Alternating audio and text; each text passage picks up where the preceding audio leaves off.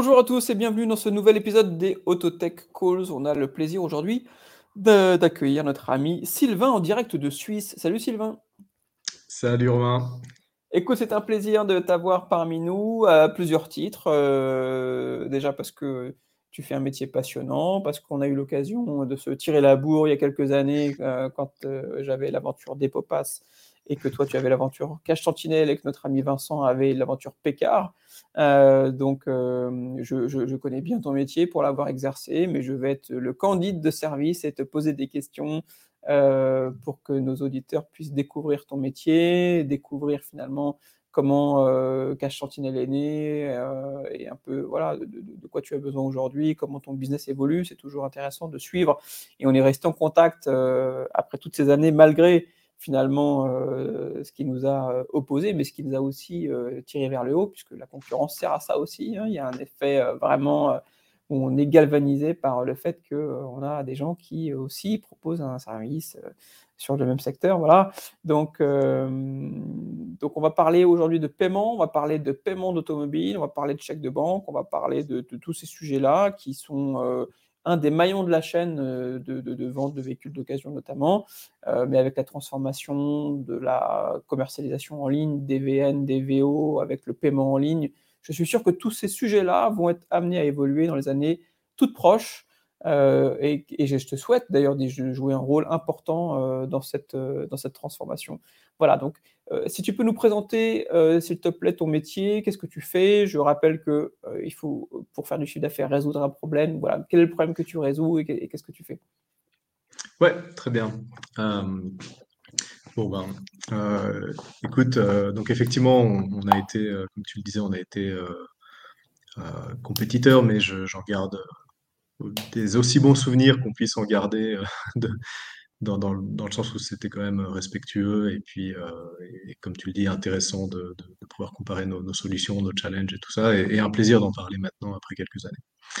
Euh, et pour revenir sur ce qu'on fait, ben, donc effectivement, on est le, tiers de confiance qui sécurisons des transactions entre des acheteurs, des vendeurs et des, d'autres parties comme des, intermédiaires notamment euh, qui facilitent euh, ces, transactions.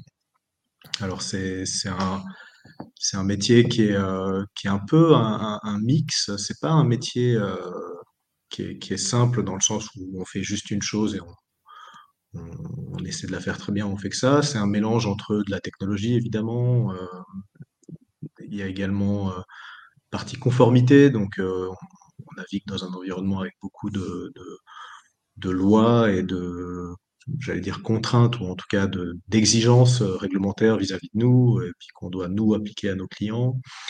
Euh, après, il y a, aussi effectivement euh, une partie de, bah, commerce. Donc, euh, comme tu le disais, on doit résoudre un problème, on doit à un moment se, faire rétribuer pour ça et puis s'assurer que l'équation fonctionne pour tout le monde. Euh, voilà. Après, sous certains aspects, ça ressemble aussi au métier de la banque. Il y a, une partie opérationnelle, euh, support euh, client, relation client. et donc tout ça, ça me rappelle des, années où j'ai travaillé en banque. En fait, j'aime bien le résumer des fois en disant qu'on est une mini banque, mais très focalisée sur certaines, sur, un scope plus restreint de, par rapport à une banque universelle qui fait évidemment plein de, plein de choses. Sur un cas d'usage euh, et sur une verticale bien précise. Et effectivement, on peut, on peut aussi estimer que les banques euh, étant universelles, ayant une multitude de, problématiques à gérer, il y a des zones d'ombre, des, des, faces un peu cachées euh, sur lesquelles effectivement elles ne sont pas aussi performantes qu'elles le voudraient. Et donc peut-être qu'effectivement des solutions comme la tienne viennent finalement résoudre et apporter une, une solution avec une meilleure UX, avec une meilleure fluidité euh, via effectivement aussi le digital euh, qui permettent de résoudre des, des, problématiques précises. Oui, oui, exactement. Alors, c'est vrai que comme bah, on est dans le domaine automobile, donc ça, ça tombe bien, ça permet de prendre un bon exemple. Tout comme on va pas, enfin, si on se dit on va, on va chercher une voiture qui nous permet de faire et de la course sur circuit le, le week-end et puis de la course dans, dans la forêt à d'autres moments, euh, et encore euh, d'aller sur les plages, on, on va pas trouver ou on va pas trouver une voiture qui fait bien tout. Donc euh, une banque, c'est un peu ça, c'est vraiment c'est une grosse usine qui, sait faire plein de trucs, mais euh, c'est, je pense que c'est illusoire que de se dire elle doit être la meilleure tout le temps à tout, euh, parce que c'est quasiment impossible. Tandis que nous, effectivement, on s'attaque à un scope de, de, problèmes beaucoup plus restreint, et par contre, on met beaucoup plus d'énergie à essayer de faire ça euh, très très bien, donc d'être vraiment la Formule 1 pour, pour faire de la piste. voilà, comparé à, une banque qui a, beaucoup d'autres challenges. Il, paraît qu'on n'est jamais aussi bon que quand, on est spécialisé. Donc, euh, je pense que ça, rejoint un peu ça. Mais avant qu'on rentre dans le, dans le détail, est-ce que tu peux juste nous représenter euh, de façon très factuelle le métier que tu fais? Euh, Je le connais bien, mais peut-être que tu peux éventuellement présenter. On est d'accord qu'il y a toujours l'étape réglementaire du contrôle réglementaire client, du dossier réglementaire client avec ce qu'on appelle le KYC, le KYB, la collecte des fonds, la séquestre des fonds, et que le gros avantage, c'est vraiment de euh, remplacer le chèque de banque, qu'aujourd'hui, euh, personne ne sait vraiment distinguer le vrai du faux. Même les banquiers, d'ailleurs, qui bossent en agence, ne savent même pas distinguer le vrai du faux, puisque c'est un papier, et qu'un papier, euh, il n'y a que quand tu fais la compensation bancaire que tu te rends compte si les fonds sont là, mais sinon, le papier, il peut être très bien imité, et personne ne sait distinguer le vrai du faux. quoi. C'est un peu la roulette russe, finalement, d'utiliser un chèque de banque. Personne ne s'en rend compte, parce que le chèque de banque a encore une très bonne image, mais euh, un dimanche matin sur un parking d'hypermarché, euh, pour une somme de 20 000 euros, c'est ultra, ultra risqué de se faire payer par chèque de banque.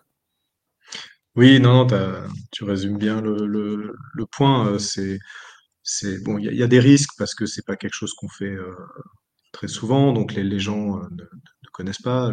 Comme tu le dis, le pire, c'est que les banquiers eux-mêmes, dans, des expériences, il a été montré qu'eux-mêmes, des fois, ont du mal à, à discerner un vrai d'un faux euh, chèque euh, sans des moyens euh, plus avancés. Donc, donc voilà, c'est un peu un anachronisme ce, chèque. Et, bon. Après, heureusement, il y a aujourd'hui une complexité qui s'est instaurée dans les transactions, peut-être un peu depuis le Covid avec les restrictions de, déplacement et ce genre de choses. Les, transactions se font plus volontiers à longue distance et donc, euh, c'est vrai que la, tentation de faire des virements, euh, parfois même des virements euh, instantanés maintenant, peut paraître une bonne solution pour résoudre le, problème que, qui était résolu à l'époque par le, par le chef de banque. Mais en fait, voilà, dans, le détail, c'est, pas si simple hein, parce que y a, ça, amène d'autres scénarios et d'autres risques de, potentiellement de, de, fraude et de ouais, voilà, principalement de, de, fraude. Et donc, euh, c'est là où on apporte une solution qui, qui enlève euh, le, qui enlève ces risques pour les, pour les consommateurs et aussi pour les, professionnels du, secteur. Le, gros avantage, c'est euh, le compte séquestre. C'est ça qui a été une vraie rupture finalement, c'est avec cette, cette, cette, cette, directive européenne, la capacité effectivement offerte à des, des, plus petites structures que des banques, des notaires ou des, ou des, ou des huissiers de faire du séquestre de fonds. Et donc le gros avantage avec ta solution, c'est que l'argent transite par toi et qu'une fois que l'argent est là, tu es, en mesure de certifier que le compte est là et que tu paieras le vendeur du véhicule une fois qu'il aura signé euh, le, certificat de cession.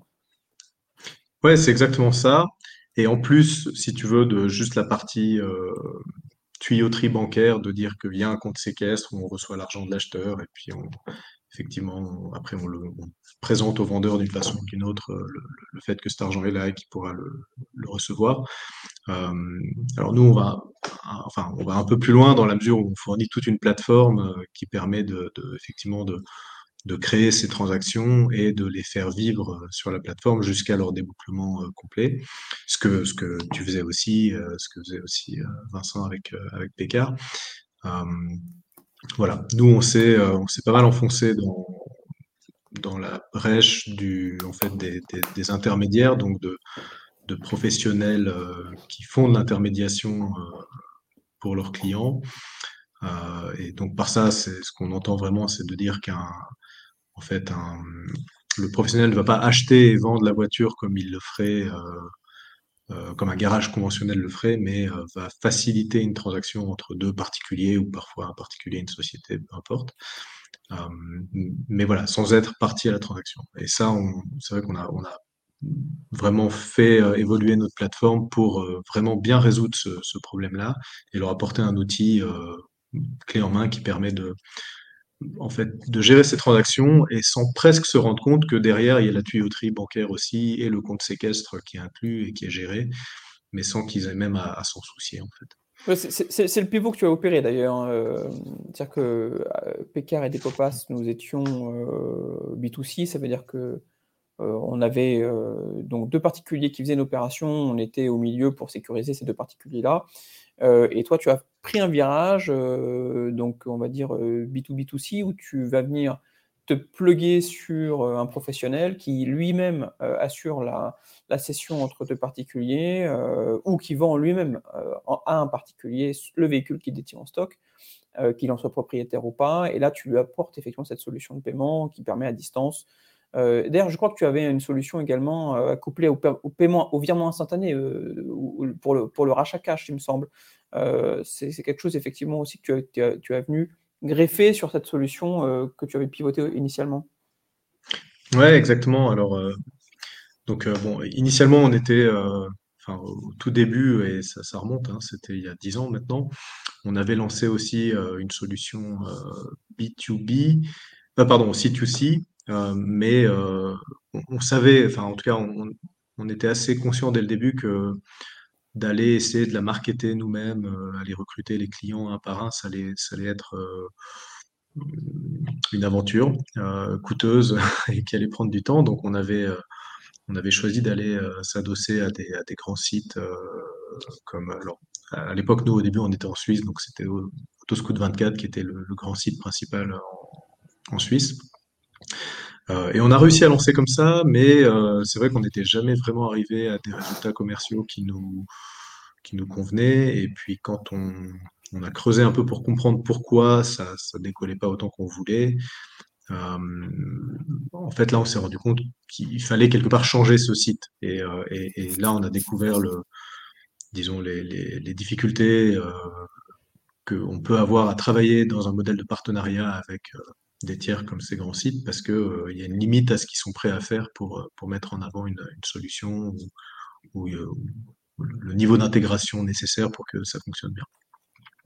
Et donc, quand on a pris conscience de ça, on, a continué un peu à quand même discuter avec certains de ces sites, mais en fait, en, parallèle, on s'est dit, il faut quand même qu'on change quelque chose de fondamental parce qu'on ne voulait plus être dépendant, aussi dépendant de, ces grands sites. Et donc, c'est là où, un peu par, euh, j'ai envie de dire, euh, hasard entrepreneurial, à force de chercher des, solutions pour, euh, pour pivoter et, trouver un angle qui fonctionnait. effectivement, on a trouvé un angle avec les, les, intermédiaires qui sont en fait un peu comme ces sites, hein, sauf qu'ils ont, ont un côté un peu plus physique, avec des, effectivement des agences physiques. Pour la plupart, il y en a aussi qui sont sans agence physique, mais en tout cas avec des personnes dédiées qui s'occupent de, de, vraiment créer les, enfin de faire le matchmaking, euh, de faire les rencontres entre les, acheteurs et les vendeurs et de, les aider l'un et l'autre euh, pour tout ce qui est des remplir les papiers et, même de rajouter des, garanties et tout ça. Donc euh, voilà, on a trouvé notre on a trouvé notre pivot avec ça et on, s'est bien enfoncé dans la brèche dans le sens où on a complètement pivoté l'outil pour pour bien répondre à ce à ce à ce challenge. Euh, et d'ailleurs, sans, sans, le savoir, en fait, en s'adaptant à, pouvoir gérer ce, ce, ce use case, euh, on, voilà, on, on, a adapté notre plateforme et on s'est retrouvé à quelque part à, à la redévelopper en, un outil qui peut gérer euh, finalement ce qu'on appelle des places de marché. Euh, et ça, c'est parce que euh, finalement, on ne paye pas que le vendeur, il y a aussi évidemment une commission qui part auprès du, professionnel entremetteur. Et, euh, donc ça, c'est un, point intéressant parce que ça nous a emmené plus tard euh, encore d'autres clients qui ont, regardé ce qu'on faisait euh, sur l'automobile et qui ont dit ah mais c'est intéressant ce que vous faites. Euh, et puis est-ce qu'on peut le faire pour autre chose que l'automobile? On, s'est dit ben tiens oui pourquoi pas. Et, et c'est comme ça qu'on s'est retrouvé à adapter la plateforme à encore d'autres use cases au-delà de l'automobile aujourd'hui. Oui, grâce notamment aussi aux partenaires financiers que tu as, alors financiers, enfin financiers et réglementaires, qui en fait te, laisse une grande liberté et qui, euh, euh, en fait, c'est toi qui développes euh, quasiment à 100% ta plateforme techno et lui vient vérifier que l'activité de, ta plateforme, de ta marketplace ou des gens avec qui tu travailles sont conformes euh, et qu'il n'y a pas d'incohérence et qu'il n'y a pas de mouvement suspect, mais tu, gères 100% des, devs techno de ta, plateforme, ce qui permet d'avoir une, agilité euh, extrêmement euh, importante. là où effectivement, quand on travaille avec des acteurs plus traditionnels, on, on se branche sur leur plateforme à eux et on est dépendant de façon beaucoup plus finalement beaucoup plus forte de leur conformité, et donc ça, ça, procure une agilité un peu moindre. Euh, mais bon, ça, c'est euh, c'est pas, pas l'alpha et l'oméga de l'agilité. L'agilité, elle peut aussi, euh, quand on veut, pouvoir repartir de zéro, tout recoder et tout hard-coder. Mais quand on voit les coûts de développement, c'est jamais, jamais simple. Ouais, non, tout à fait. Puis bah, c'est vrai que nous, c'était pas, c'était pas forcément un choix au début de dire on va tout faire nous-mêmes, parce que j'ai voilà, enfin, c'est pas dans ma nature de vouloir absolument réinventer la roue quand il y a, déjà des choses qui existent. Euh, mais euh, quand on a lancé en, enfin, en 2012-2013, quand on a lancé en Suisse, il n'y avait rien. Euh, fintech, c'était pas un mot. banque as a service, ça n'existait pas. Enfin, on était vraiment à l'époque dans une situation où tu avais les banques et puis, et, puis tu avais des sites web, mais il n'y y avait pas grand-chose entre les deux. Et, euh, et donc, euh, ce, dont on avait besoin n'existait pas. Et enfin, simplement, on s'est dit, on va l'écrire nous-mêmes, on va le faire nous-mêmes. C'est comme ça qu'on s'est retrouvé à développer notre propre, euh, notre propre système. Après, quand on s'est étendu au-delà de la Suisse, quand on s'est étendu en France, c'était en 2015-2016. Là, il avait commencé à émerger des solutions qui commençaient à se standardiser, qui gèrent de, la, marketplace. Euh, on ne va pas citer des, concurrents, mais il en existe des, bien connus maintenant. Et, 2015-2016, euh, l'apparition de ces boîtes-là. 2015-2016. En, fait, avec, la DSP. avec la DSP ouais. Et donc, nous, on avait déjà développé notre système. quelque part, on avait bien investi dans, cette voie-là. On n'avait pas envie de, de mettre tout ça à la poubelle et puis de, repartir sur le truc de quelqu'un d'autre qui allait en plus nous apporter les contraintes que tu as mentionnées, euh, d'être dépendant de leur, temps de validation et tout ça. Donc on a trouvé effectivement pour notre arrivée en Europe, on avait trouvé un, acteur euh, qui est qui, pas très grand, mais euh, mais voilà, qui était qui avait cette particularité d'accepter le modèle où on arrive avec notre système, alors il nous demande un certain nombre d'informations qu'on sort du système régulièrement mais voilà, ils se satisfont de ça euh, et ils nous laissent grandement la, liberté dans, l'opérationnel et la conformité sous leur contrôle. Ils peuvent regarder autant qu'ils veulent, ils vérifient, ils auditent, mais euh, fondamentalement, on restait maître de la plateforme. Et ça, c'est vrai que c'était euh, c'était une force qui nous a permis de, sur certains points, de pouvoir nous adapter, je pense, plus vite que, que ce qu'on aurait pu faire avec euh, une solution. C'est un vrai euh, atout. Ouais, c'est un vrai, c'est un vrai atout. C'est un vrai atout. Alors, de quoi tu as besoin aujourd'hui? Est-ce que tu as besoin de, de, fonds? Est-ce que tu as besoin de, partenaires particuliers? Est-ce que tu as besoin de, recruter euh, des profils particuliers? De quoi tu as besoin aujourd'hui? Bah, écoute, à peu près tout ce que tu viens de dire. non, non, non, mais on est, non, mais on est bon. Nous, on est aujourd'hui, on est une société qui est, qui est à l'équilibre, donc on n'est pas, euh, on n'est pas désespéré de trouver euh, le, prochain tour de financement. Euh, par contre, c'est vrai que bah, d'être à l'équilibre, on n'a pas non plus des, on n'a pas de quoi réinvestir des, sommes faramineuses dans, dans des nouveaux produits, des nouvelles choses. Donc ça, c'est vrai que ça, on peut le voir un peu comme un frein parce qu'on se dit ah oui tiens il faudrait qu'on fasse euh, ceci cela ce serait tellement bien ça nous permettrait de toucher tel marché mais euh, mais voilà on est on est limité euh, dans, la façon dont on peut le faire. Cela dit ça souvent je me rends compte que ça a aussi du bon d'être d'avoir ces, limites parfois parce que bah, ça, nous, ça nous apprend à, à savoir faire les choses de manière frugale et à faire des tests de manière frugale. Donc c'est voilà c'est pas toujours une mauvaise chose ah, l'école de la rentabilité. Aujourd'hui, euh, c'est maintenant que l'argent n'est plus euh, magique, ne tombe plus du ciel, euh, toutes les startups sont effectivement focus sur la renta. ils redeviennent un peu l'épée sur terre. c'est vrai qu'une croissance organique avec un capital qui n'est pas ouvert aux extérieurs, qui est autofinancé, voilà, ça fait partie aussi de, de, de, de, ce que les entreprises, de ce l'ensemble des entreprises doivent arriver à faire le plus rapidement possible. Et non, non, mais c'est vrai, oui, on voit là autour de nous, euh, oui, on voit que c'est dur. Tous ceux qui étaient euh, loin de la rentabilité, soit parce que euh, ils vivaient d'une levée de fonds à l'autre, ou, juste dans, leur business plan, ça devait arriver que dans trois ans. oui, c'est plus compliqué. Donc nous, au niveau timing, on a, on a cette chance qu'on était, on, était proche au début de l'année, puis on, voilà, dans, dans le courant de l'année, on l'a, on l'a atteint, et aujourd'hui, c'est un, ouais, c'est un élément qui nous, euh, qui est, qui est rassurant euh, pour, pour l'avenir. Parce que c'est vrai qu'effectivement, on, on voit que le, le- les sources de financement sont, sont moins faciles à obtenir que, qu'il y a juste un an. hein. C'est sûr, c'est euh, ouais, sûr. Alors, comment, comment tu vois les choses, Sylvain, pour la suite? Euh, la news hier là, qui est sortie, euh, c'est que, par exemple, euh, BMW et Mini vont vendre euh, des véhicules au même prix partout en Europe. C'est-à-dire que la, la- la guerre des remises en concession est terminée. Euh, les contrats d'agents vont arriver et monter en puissance. Euh, moi, je vois les, les constructeurs vendre du VN euh, en direct là, dans les mois qui viennent, le VO également, Mhm. dès lors que toute la chaîne logistique, le reconditionnement, etc., sera mis en œuvre. Pourquoi pas vendre en direct le VO également voit que Stellantis a dénoncé des contrats de distribution de ses concessions euh, depuis maintenant quasiment deux ans. Euh, donc, euh, je pense que, enfin, il y a beaucoup de choses, beaucoup de constructeurs qui vont s'aligner sur la stratégie de Tesla, qui, je le rappelle, vend directement en ligne. Donc, c'est-à-dire que les constructeurs auto sont des, des boîtes qui font du B2B2C, c'est-à-dire que les constructeurs vendent aux concessionnaires, enfin, vendaient aux concessionnaires, enfin, vendent toujours aux concessionnaires, et le concessionnaire vend aux clients, mais Renault ne parle pas aux clients, Renault parle aux concessionnaires. Euh, donc Renault n'est absolument pas une boîte B2C.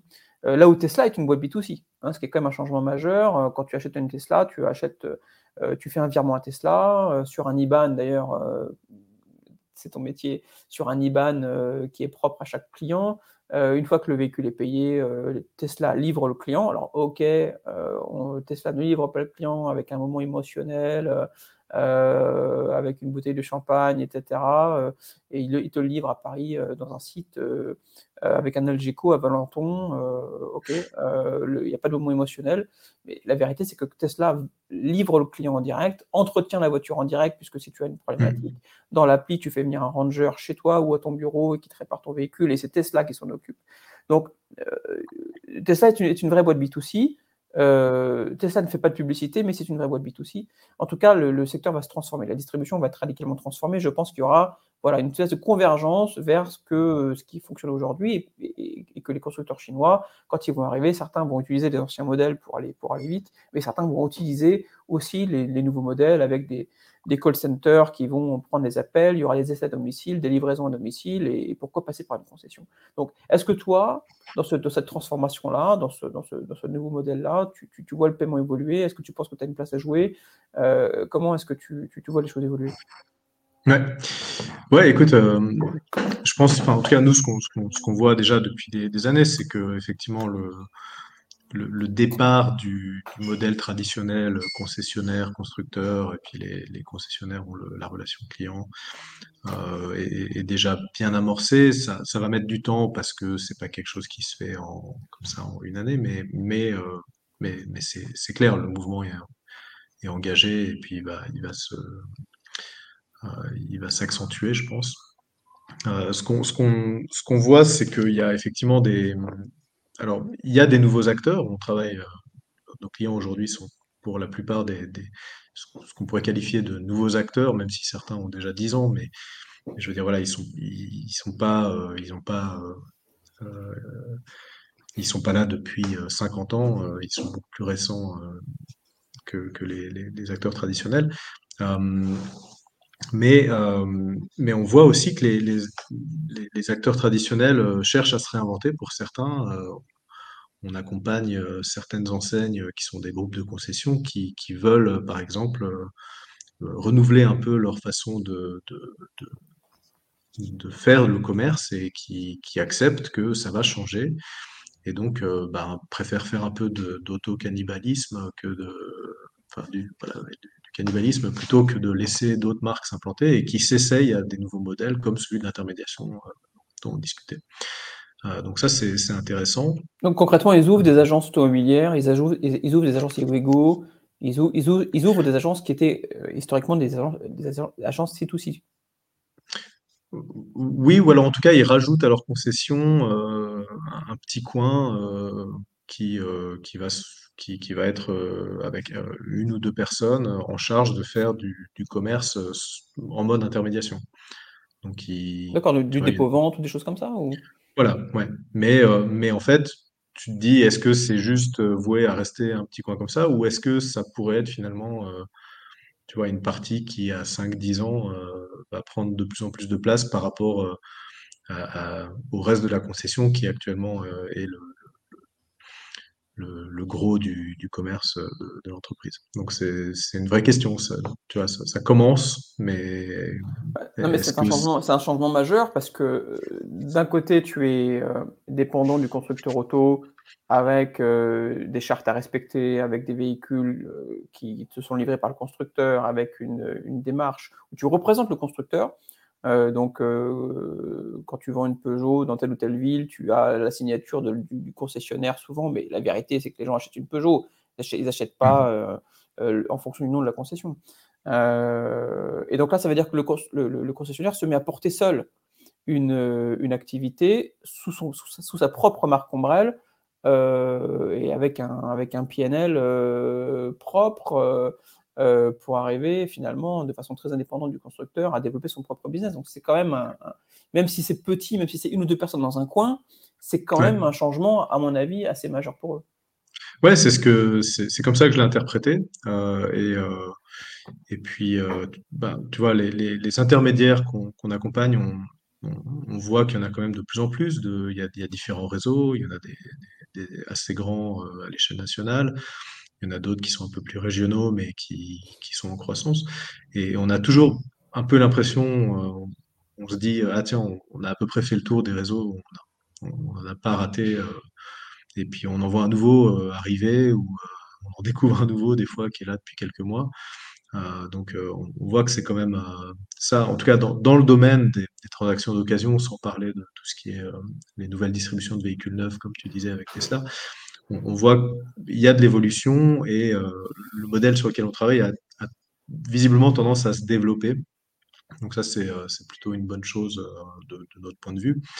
quelque part, ça ne me surprend pas parce que c'est vrai que par rapport à l'approche des sites complètement en ligne, où on dit, ben, t'es vendeur, tu viens mettre ton annonce, ou t'es acheteur, tu viens consulter des annonces, et puis tu, te débrouilles, tu passes ton après-midi, tu fais une sélection de, de, 15 annonces, tu passes 15 coups de fil. Euh, et après, il faut organiser la rencontre, et puis après, il faut te poser la question de, euh, alors, le, paiement, mais les, garanties, euh, le financement, tout ça, c'est vrai que le, principe d'avoir quand même un professionnel au milieu, quel que soit le modèle, c'est qu'il va pouvoir t'aider avec tout ça, il a l'habitude, il en fait toute la journée. Et donc ça, je pense que c'est une bonne...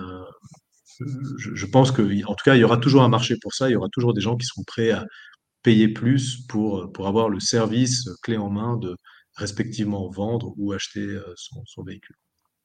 Et euh, voilà, donc nous, effectivement, on, fournit la plateforme qui permet de faire ça.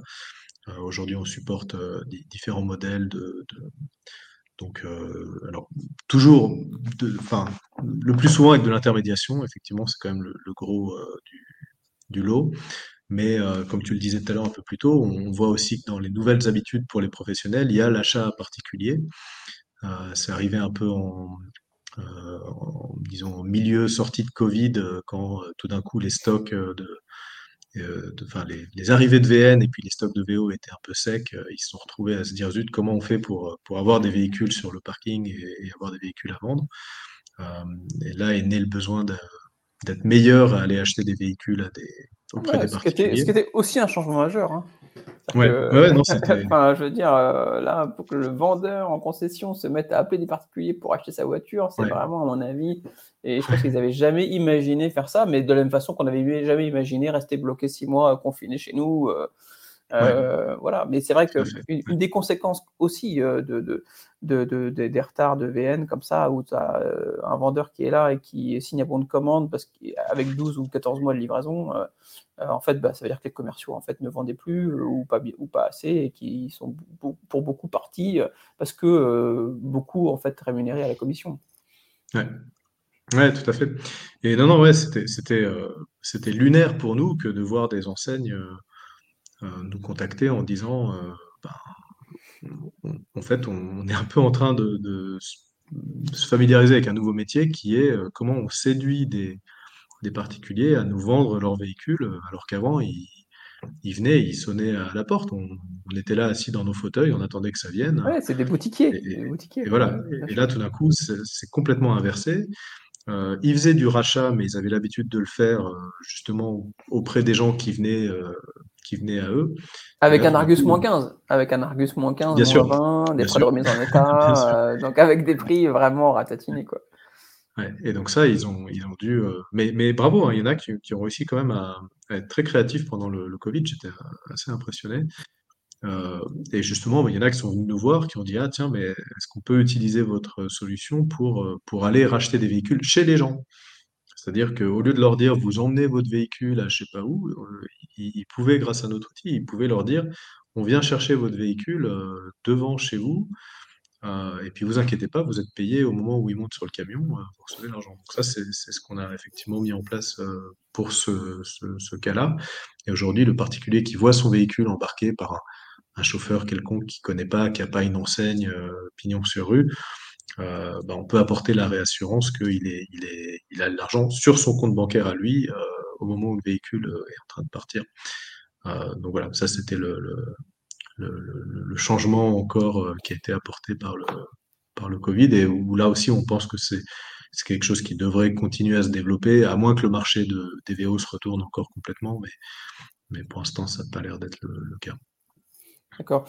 et qu'est-ce que tu penses de ces modèles? Je pense que ça, ça aligne bien sur ta stratégie de développement, mais les, modèles de Pécard, par exemple, euh, de, de Capcar, pardon, ou Capcar, euh, euh, là où avant ils avaient leur propre inspecteur qui allait inspecter les autos, ils, avaient des dizaines de salariés, là ils ont pivoté pour avoir des agents, là ils ont annoncé avant-hier avoir une centaine d'agents maintenant qui travaillent pour eux, où ils vont chercher des mandats, un peu comme sur un modèle d'agence immobilière, on cherche un mandat, on commercialise la voiture, avec le soutien de la, de la, du réseau et de la, de la tête de réseau euh, au niveau national.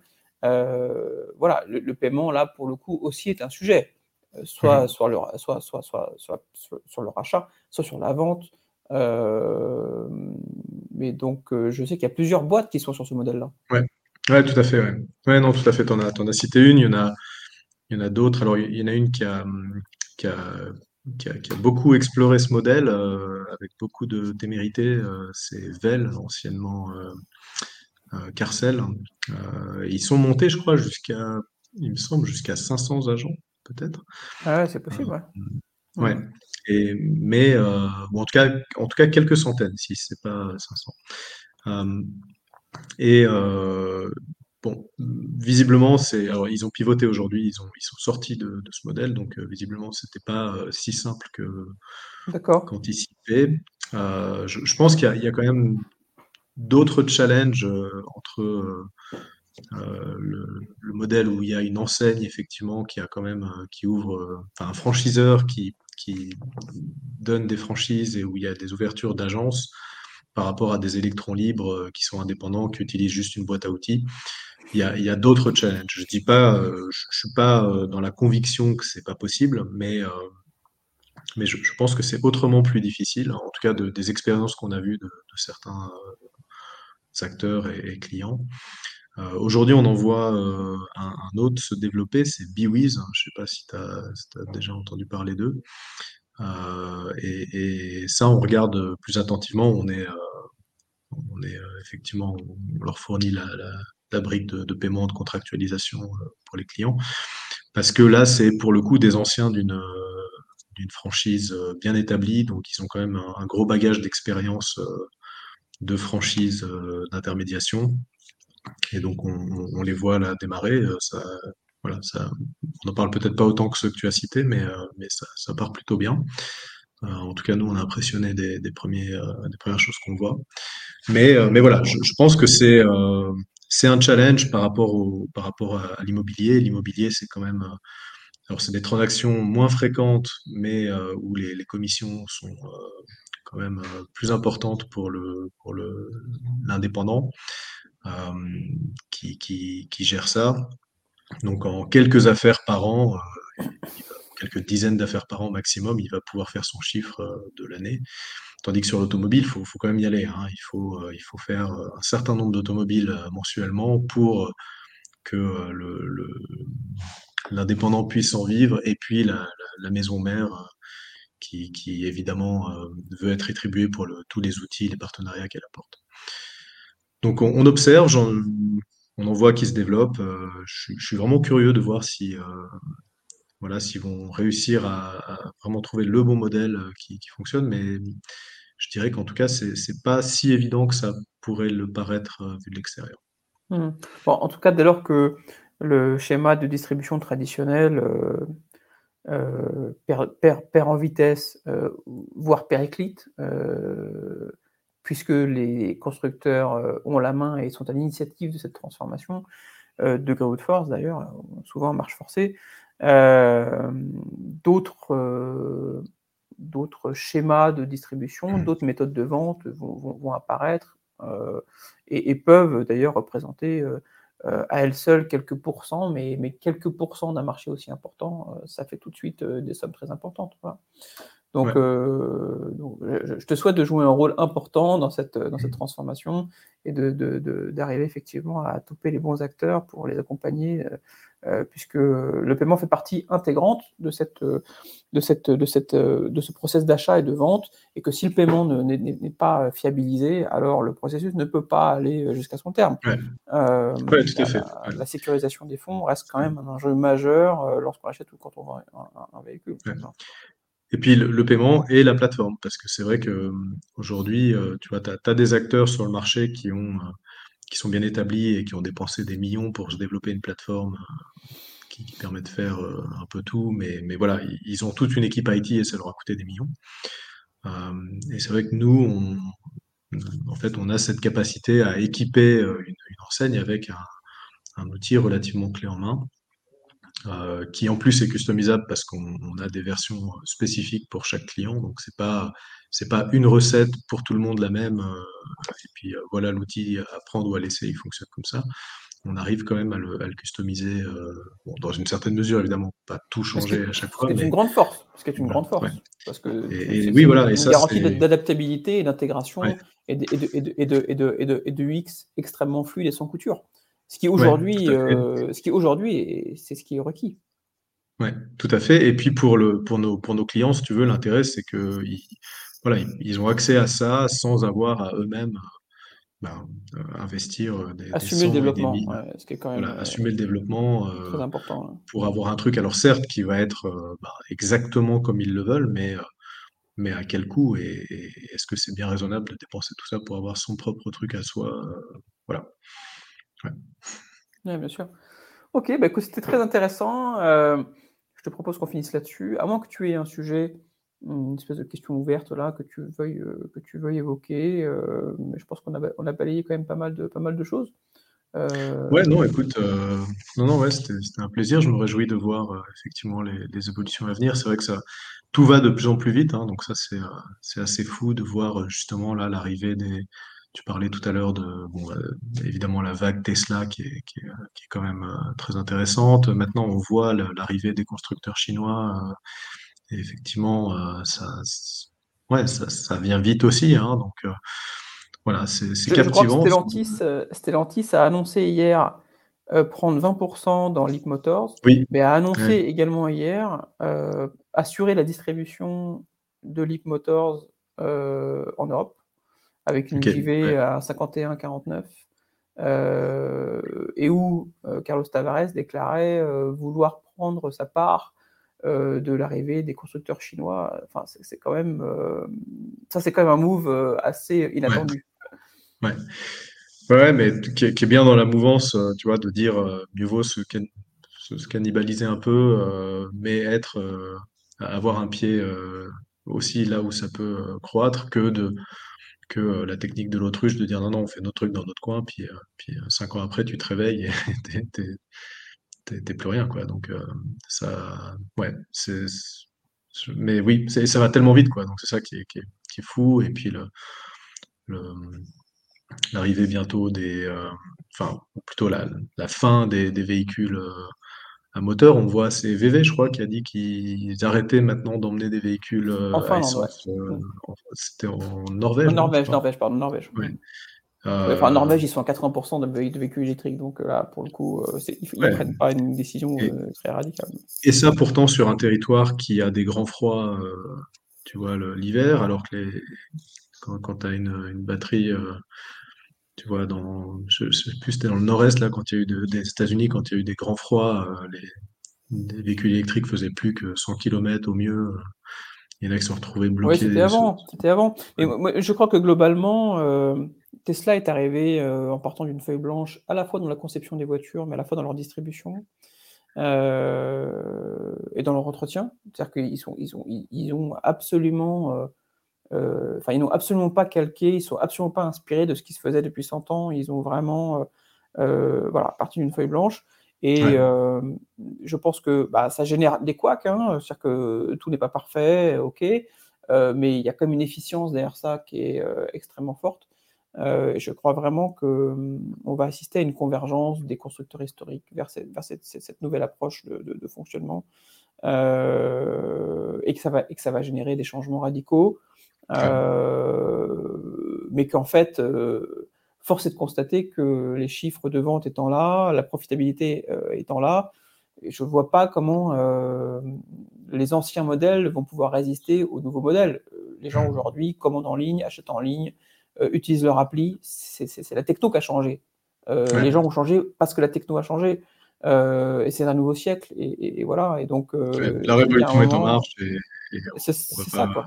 Voilà, elle va pas s'arrêter. Euh, tu as vu le, le, CEO de Ford qui expliquait euh, que euh, eux, ils assemblaient des véhicules où il y avait, je sais plus, 150 sociétés différentes qui développaient du code et que oui, tout fonctionne bien parce que chacun fait bien ce qui était prévu, mais personne chez Ford n'avait la vue globale de qu'est-ce qui est développé en quoi et comment on peut obtenir telle donnée de telle, de telle partie de la voiture.